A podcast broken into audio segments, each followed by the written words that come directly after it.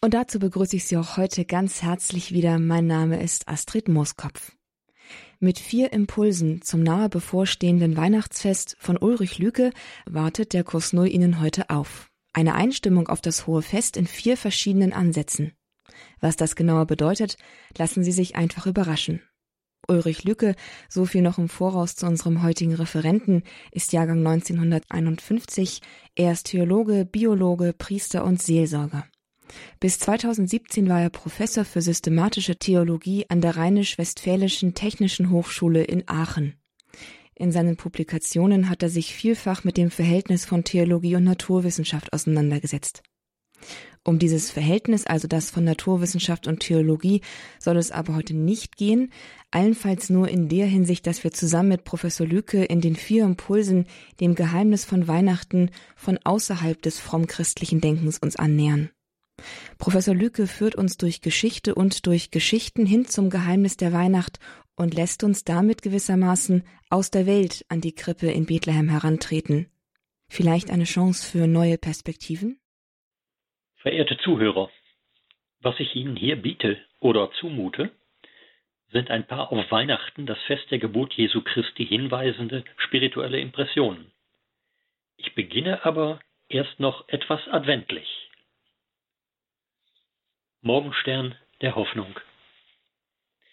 In dieser vorweihnachtlichen Zeit klingt in den evangelischen wie katholischen Kirchen ein Lied, das sich vom Klingglöckchen und süßer die Glocken nie klingen Gedudel auf den Weihnachtsmärkten der Vorjahre spröde und wohltuend abhebt.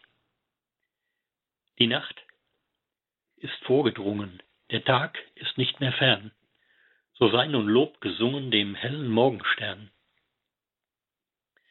Als der evangelische Liederdichter Jochen Klepper dieses Gedicht im Jahre 1938 verfasst, da wüten Menschenverächter in der sogenannten Reichskristallnacht gegen deutsche Mitbürger jüdischer Herkunft.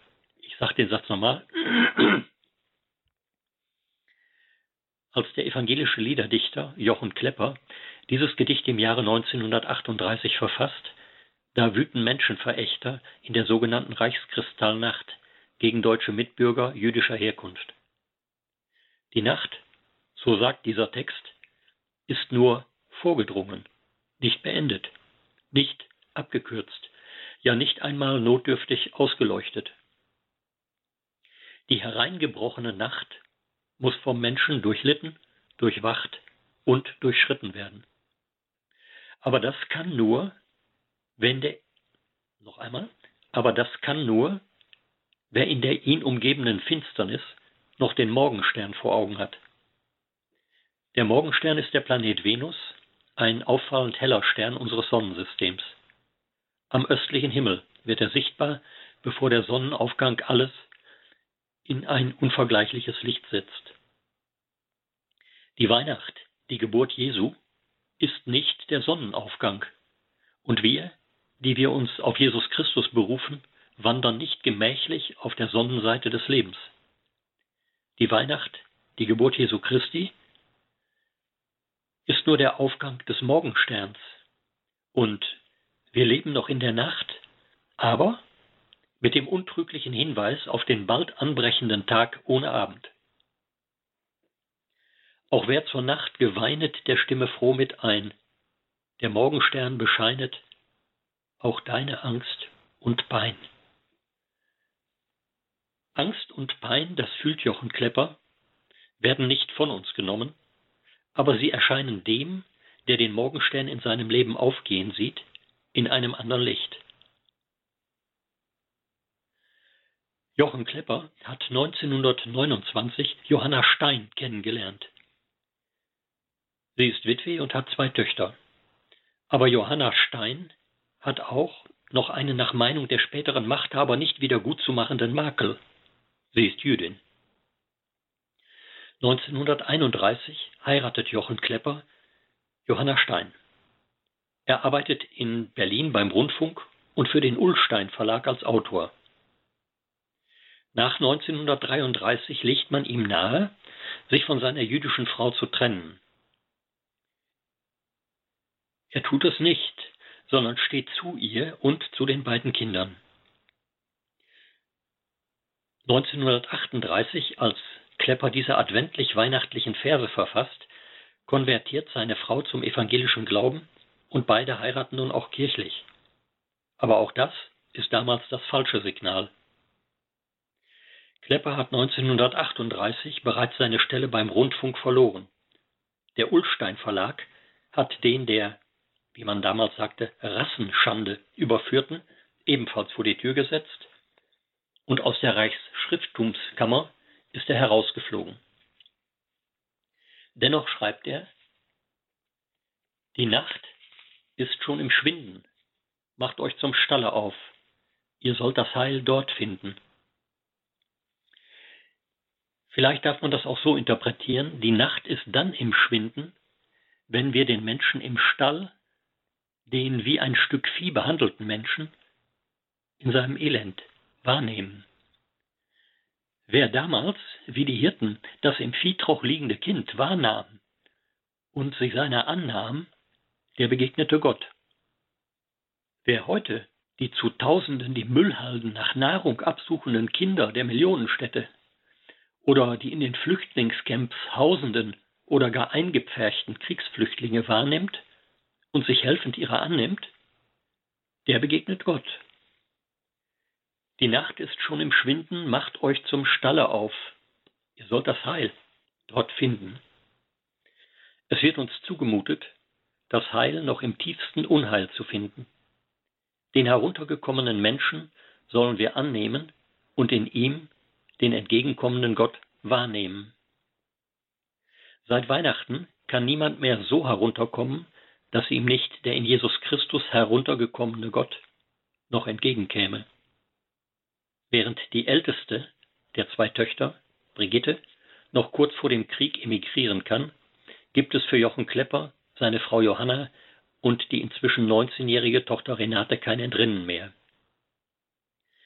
Klepper hat sich, um dem Staat Entgegenkommen zu signalisieren, sogar zum Kriegsdienst gemeldet, wird 1940-41 noch zur Ostfront eingezogen, dann aber im Hinblick auf seine nicht-arische Ehe wegen Wehrunwürdigkeit wieder entlassen.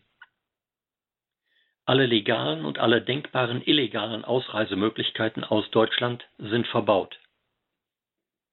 Um dem bevorstehenden Abtransport in das Vernichtungslager Auschwitz zu entgehen, nehmen sich Jochen Klepper, seine Frau Johanna und ihre Tochter Renate in der Nacht vom 10. zum 11. Dezember 1942 das Leben. Noch manche Nacht wird fallen auf Menschenleid und Schuld. Doch wandert nun mit allem der Stern der Gotteshuld.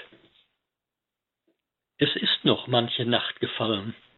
Die Katastrophen des Zweiten Weltkriegs, die Gaskammern von Auschwitz, die Kriege im Nahen und Fernen Osten, unbeschreibliches Elend in Slums, auf der Flucht, etc.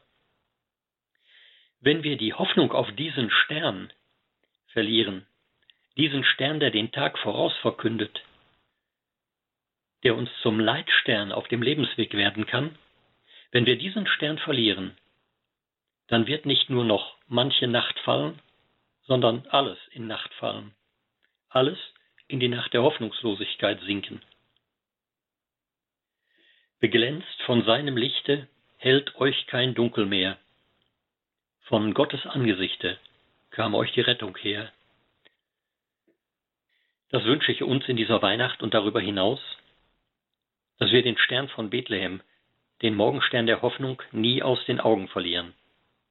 Dass wir, wie dunkel und umnachtet es auch immer sein und werden mag, in unserem Leben den Hoffnungsstern, der den kommenden Tag verheißt, noch wahrnehmen. Dass wir Gottes uns rettend zugewandtes Gesicht in diesem neugeborenen Kind erkennen können.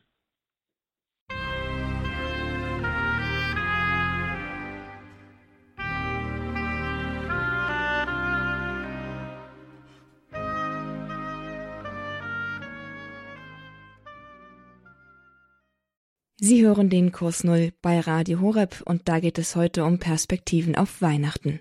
Schön, dass Sie mit dabei sind. Mein Name ist Astrid Mooskopf.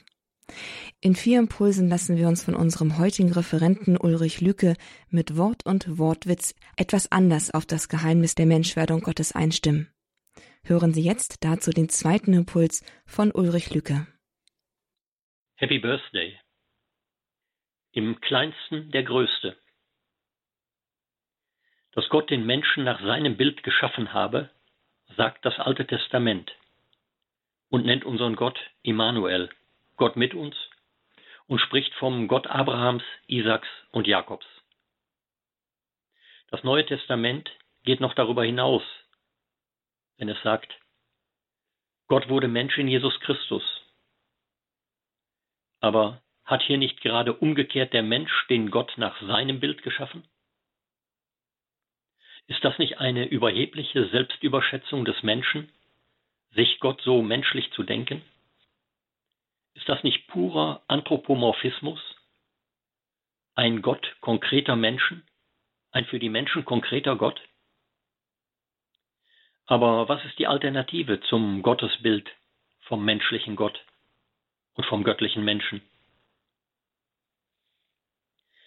Manche sehen Gott als Information schlechthin, als eine Art überirdisches Rechenzentrum. Christen sagen dagegen, Gott ist keine anonyme, abpersonale, gesichtslose Datenbank. Wohl aber ist er einer, der um all unsere Lebensdaten weiß, um die schon zurückliegenden und die uns noch bevorstehenden, um die schon bestandenen und die noch zu bestehenden Daten. Gott ist kein überirdisches Rechenzentrum, aber einer, mit dem wir rechnen können und müssen, lebenslänglich und sogar über die Todesgrenze hinaus. Gott ist der, mit dem wir rechnen dürfen, der unserer Welt Lebensfreude in all ihrem Sterbeelend einhaucht. Manche sehen Gott als eine Chiffre für die Anfangsbedingungen der Welt oder als eine Art umfassende Weltformel. Sie verkünden einen Nomotheismus, eine Art Naturgesetz als Gottesoffenbarung. Christen sagen dagegen, Gott ist kein abstraktes physikalisches Verzeichnis von Naturkonstanten, keine Kurzformel für die Anfangsbedingungen des Kosmos. Aber er ist der, der die Naturkonstanten so verzeichnet und bezeichnet hat, dass in einem bestaunenswürdigen, Milliarden Jahre währenden Prozess eine Welt wie die unsere und Wesen wie wir entstehen konnten, gesetzmäßig und frei zugleich. Manche sehen Gott als eine Personifizierung unseres moralischen Empfindens, als eine imaginäre ethische Suprainstanz.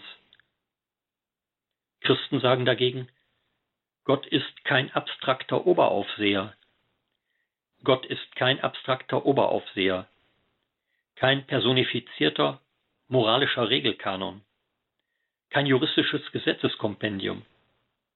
Aber er ist doch der, der für alle Gesetze und ihre moralisch-ethische Grundlage allein maßgebend ist. Es gibt Verhaltensweisen, die ohne Kläger und Richter im Rahmen der Legalität größtes Unrecht verüben.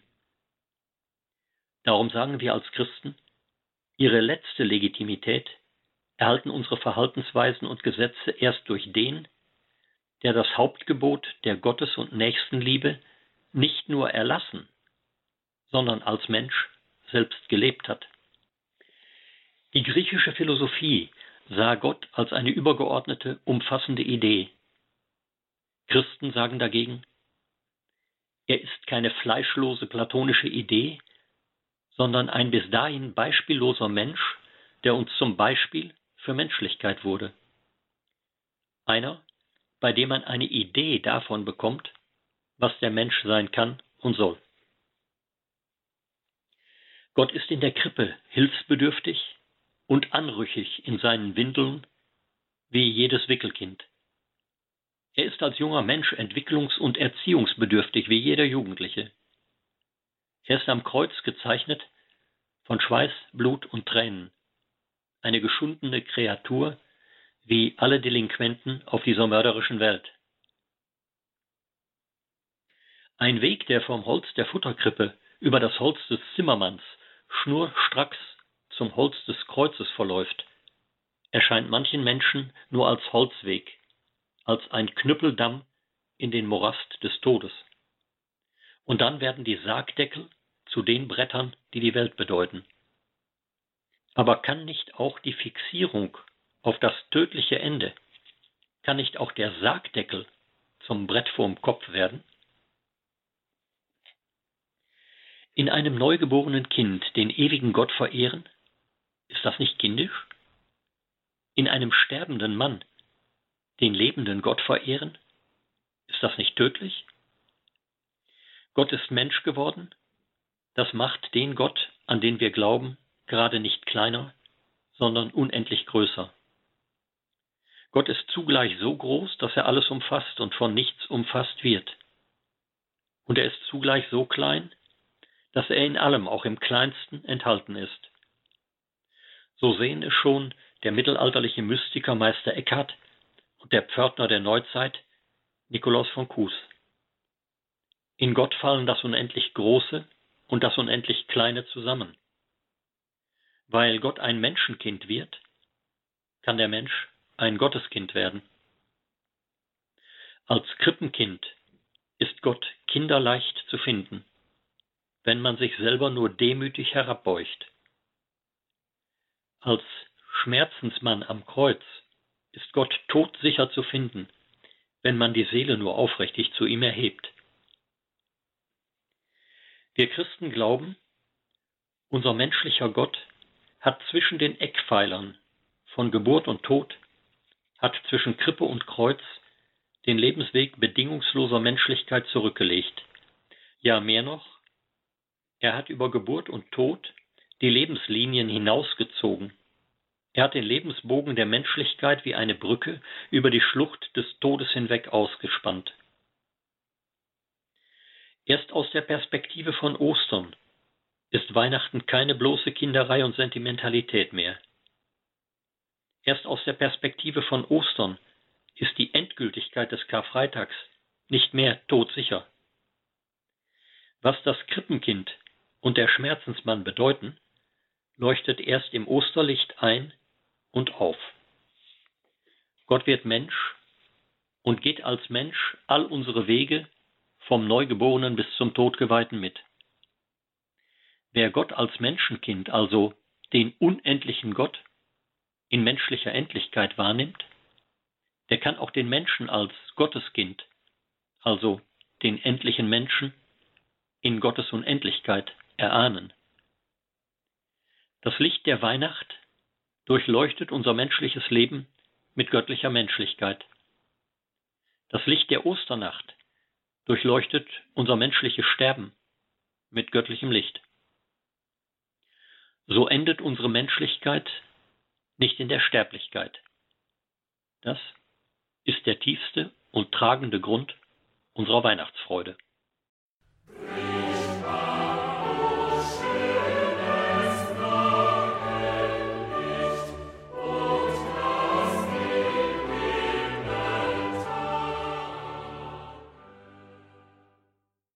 Happy Birthday.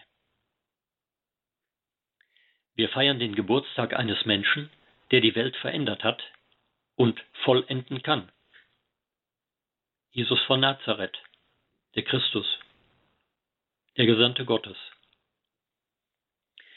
Der jüdische Religionsphilosoph Martin Buber und der fromme Hindu Mahatma Gandhi haben beide in ihm einen beispielhaften Menschen, einen Freund, ja Bruder gesehen. Gandhi, der sich intensiv mit der Bergpredigt Jesu beschäftigt hat, äußert in seiner Biografie, ich werde den Hindus sagen, dass ihr Leben unvollständig ist, wenn sie nicht ehrerbietig die Lehren Jesu studieren. Aber was hat dieser Mensch von vor 2000 Jahren mit unseren Fragen und Problemen in der zweiten Dekade des 21. Jahrhunderts zu tun? Ich glaube ganz viel. Er ist ein arme Leutekind, wie derzeit die Mehrzahl der Kinder auf dieser Welt. Er ist, wie uns die Geschichte vom bethlehemitischen Kindermord vom Genozid des Herodes berichtet, ein Flüchtlingskind, das mit seinen Eltern in Ägypten Zuflucht sucht. Er ist ein Flüchtlingskind, wie an diesem Weihnachtsfest circa 30 bis 40 Millionen Kinder weltweit. Er ist als Jugendlicher im Jerusalemer Tempel, wie Millionen Jugendliche heute, ein Sucher nach Gott und nach einem letzten Sinn.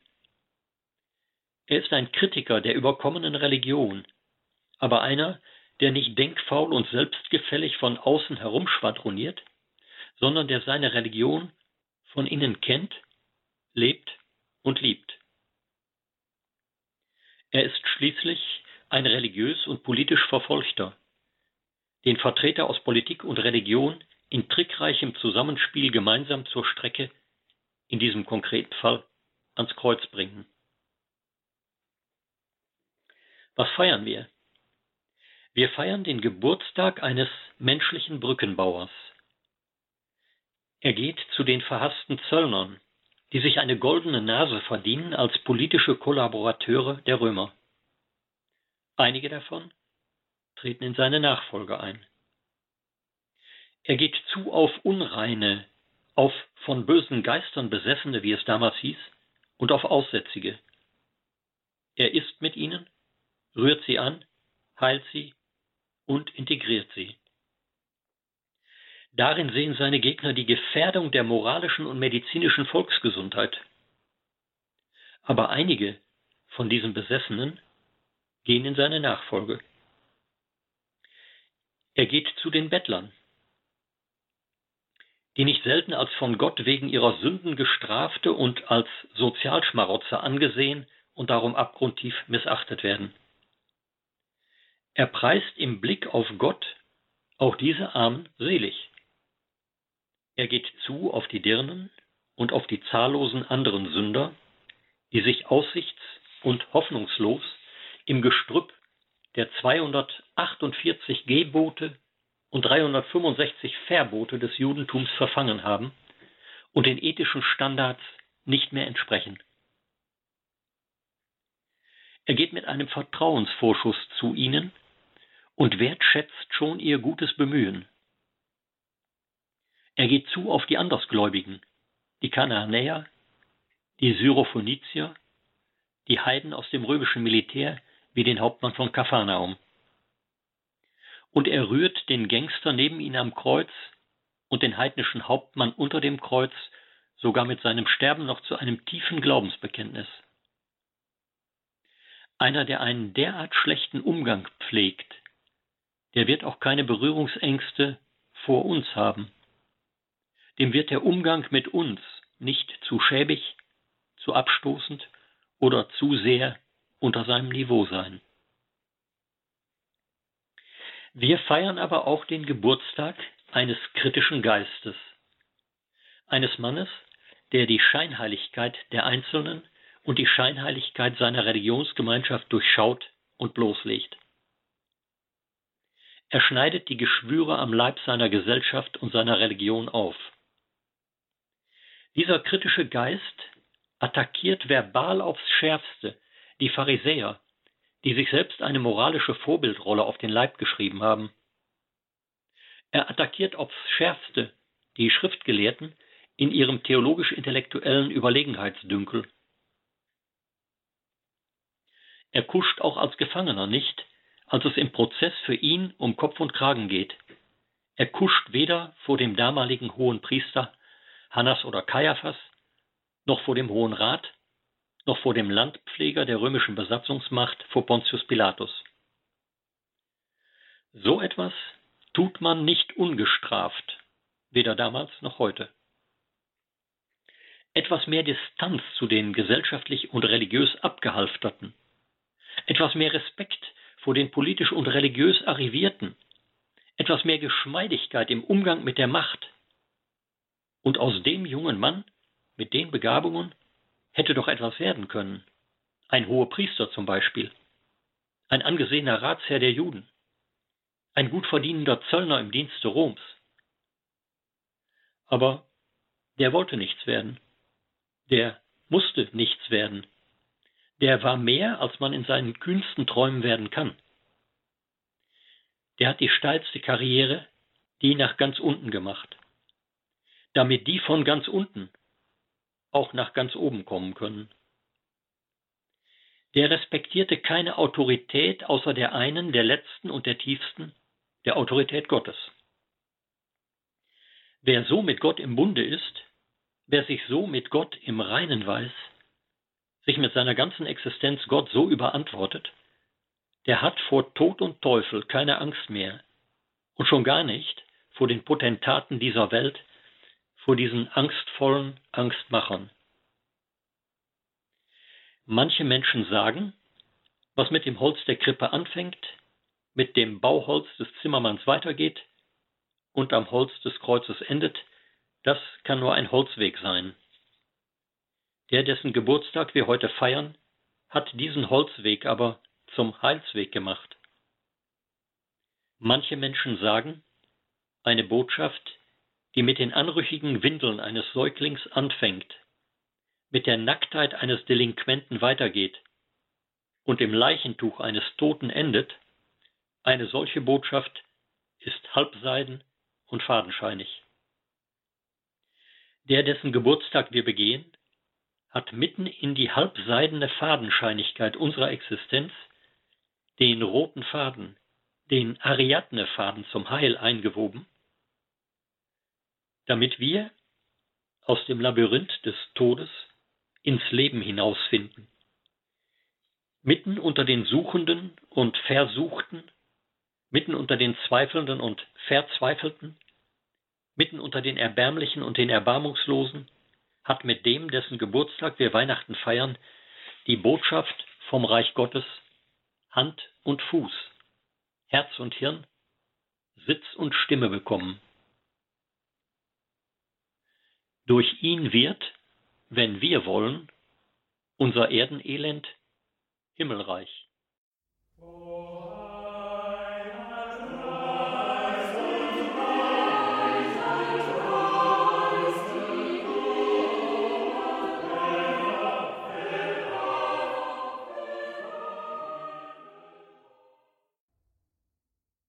Krippenspiel.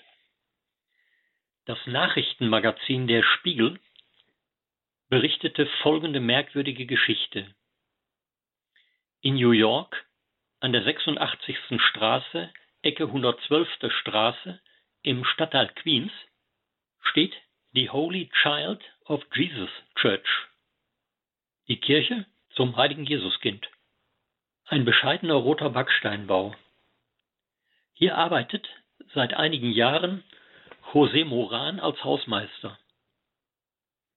Es ist kurz vor Weihnachten, als er kurz nach 1 Uhr von seiner Mittagspause zurückkommt. Er macht sich daran, die Kirche auszufegen. Vormittags hat er mit Helfern eine grob gezimmerte Krippe neben dem Altar aufgebaut und nun müssen die Arbeitsspuren Holzspäne, Sand, Moos und Tannengrünreste etc. beseitigt werden.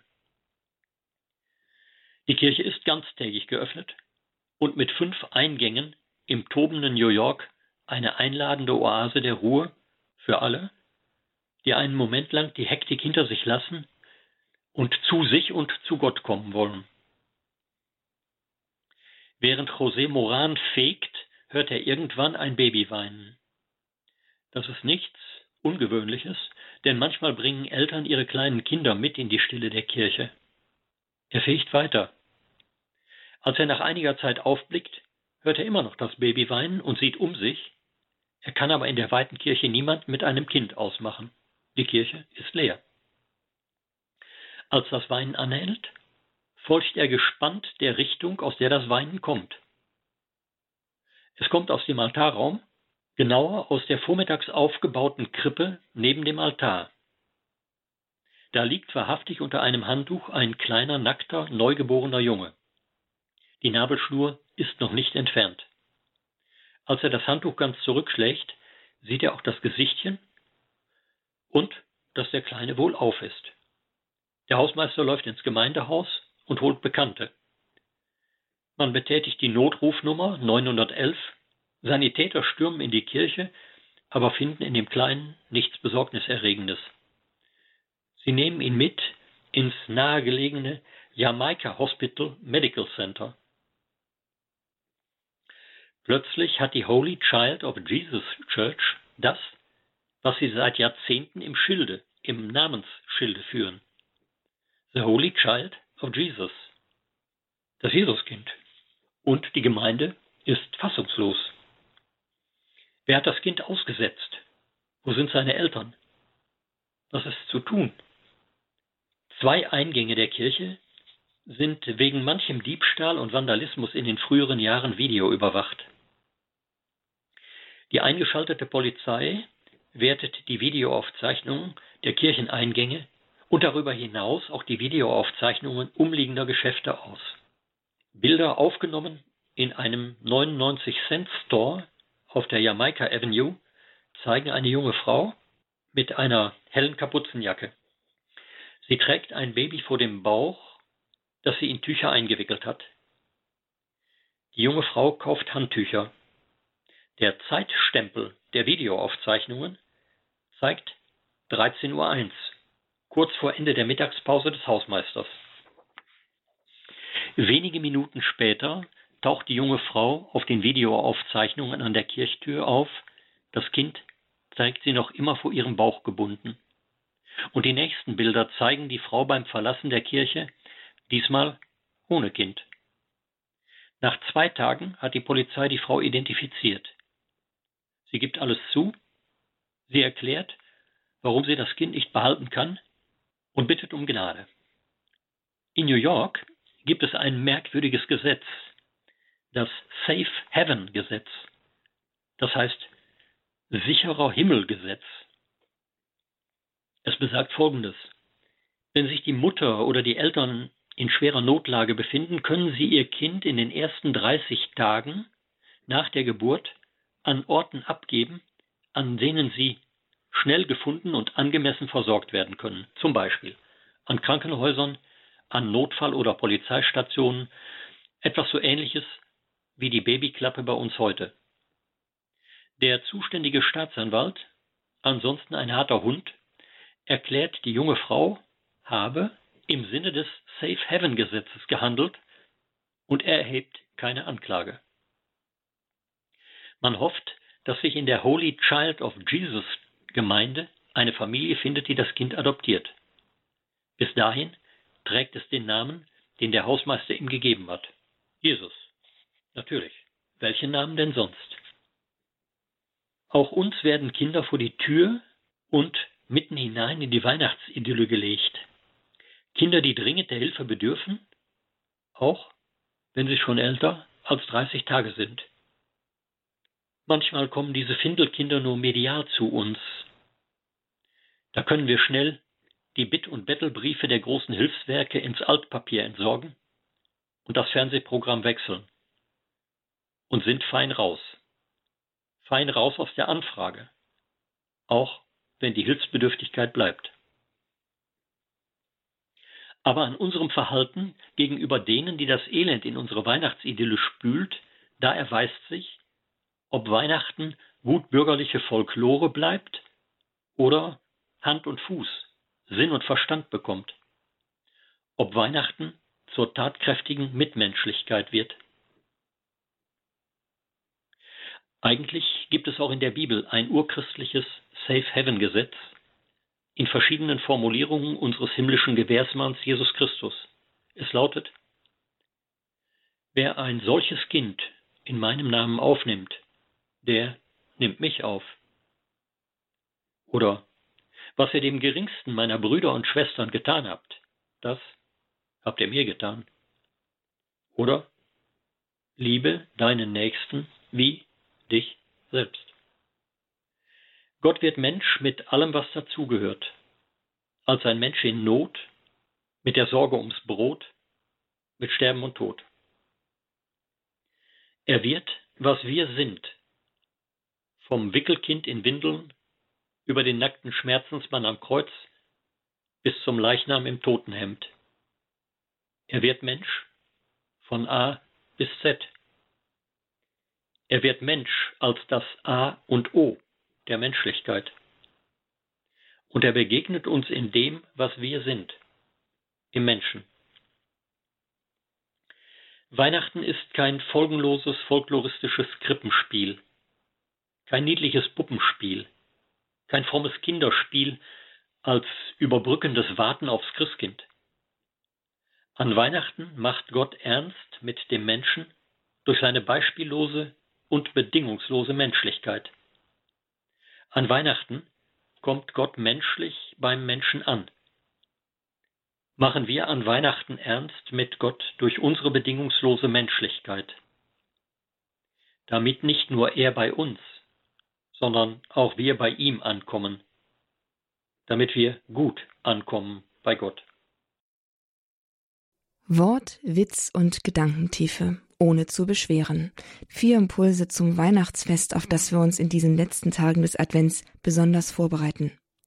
Verfasst und gelesen wurden sie von Ulrich Lüke in Münster.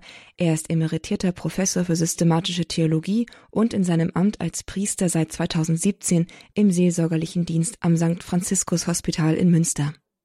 Ein herzlichen Dank an Professor Lücke für diese Impulse und diese Perspektiven auf Weihnachten.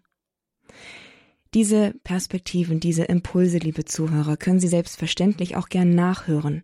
Sie finden sie in unserer Mediathek auf hore.org in der Rubrik Kurs Null unter dem Titel Perspektiven auf Weihnachten. Auch als CD sind die Impulse selbstverständlich erhältlich. Wenden Sie sich bei Interesse einfach an unseren CD-Dienst unter der Telefonnummer 08328 921 120. Die Kollegen sind wie gewohnt am Montag wieder zu erreichen. Und damit darf ich mich für heute auch wieder von Ihnen verabschieden.